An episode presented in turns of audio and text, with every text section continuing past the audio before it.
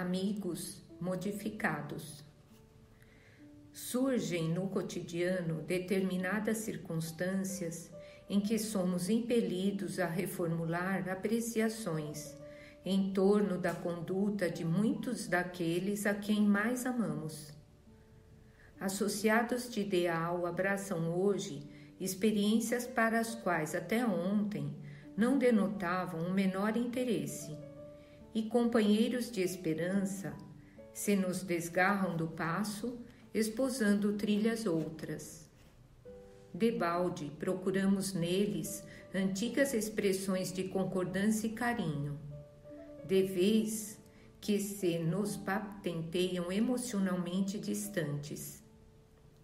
Nesses dias em que o rosto dos entes amados se revela diferente, é natural que apreensões e perguntas imanifestas nos povoem o espírito. Abstenhamo-nos, porém, tanto de feri-los através do comentário desairoso, quanto de interpretar-lhes as diretrizes inesperadas à conta de ingratidão. É provável que as leis divinas estejam a chamá-los para a desincumbência de compromissos que transitoriamente não se afinam com os nossos.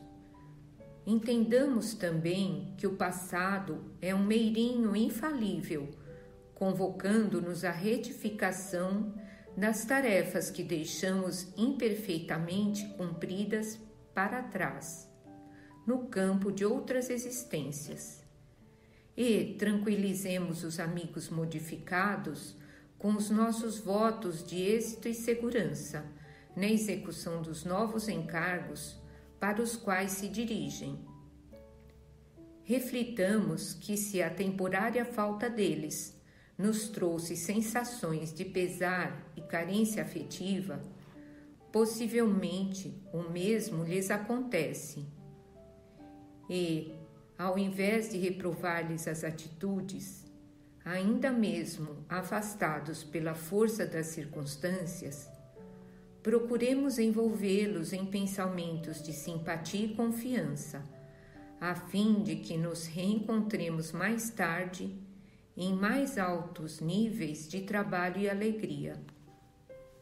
À vista disso, pois, toda vez que corações queridos não mais nos comunguem sintonia e convivência, se alguma sugestão menos feliz nos visita a cabeça, entremos de imediato em oração, no ádito da alma, rogando ao Senhor nos ilumine o entendimento, a fim de que não falhemos para eles no auxílio da fraternidade e no apoio da bênção. Emmanuel, do livro Estude Viva.